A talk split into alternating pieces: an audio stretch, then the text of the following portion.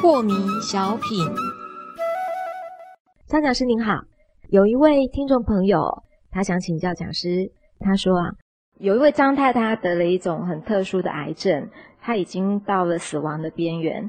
那那个医生就告诉她的丈夫说，有一种新发明的药，也许可以挽救她的生命。不过那个药呢，是由一位药商自行研发成功的，制药的成本大概是十万块。那这个药商为了要赚钱呢，他就将价钱提高为一百万。嗯，张先生为了筹这个药款啊，四处奔波啊，借贷，最后只有筹到五十万。他就请求药商允许他先付这个五十万，日后再将余款筹给他。可是这个贪婪的药商啊，不为所动。因此，张先生他走投无路之下，他就做了一件事。他就偷偷的跑到药商的家里，把这个药偷出来给他的妻子来服用。是。那么，请问讲师，您认为这位先生他该这么做吗？是。这个，如果我们说去偷人家东西，对不对？嗯。当然是不对呀。是。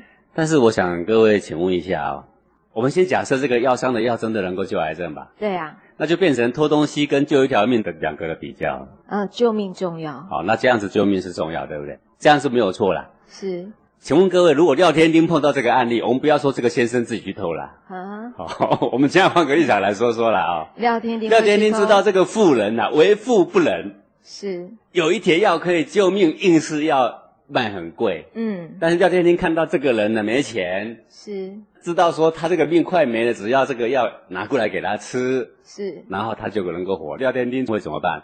会去偷，肯定去偷。但是他偷来不是廖天丁自己用，不是藏着，不是在囤货居奇，而是去救人。我说有什么不可以呢？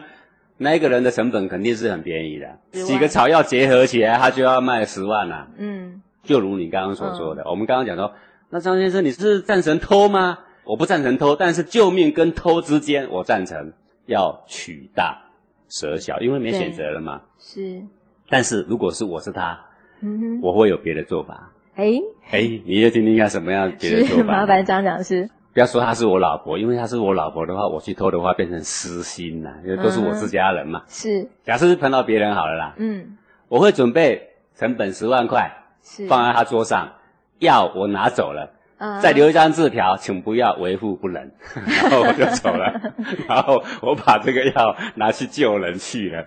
所以讲师，你是会留十万，不是留五十万？不是五十万，十万块给他成本，是不亏你。嗯，但是我告诉你呢，不要为富不仁了，不要做这些不仁不义的事情啦。是的。你你十万块，你卖十五万赚五万就够多了。你为什么要卖一百万？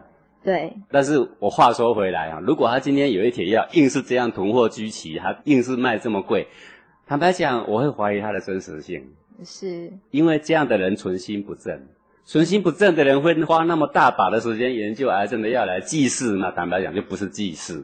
对，对不对？对。好，所以我就怀疑他这个药到底有没有效。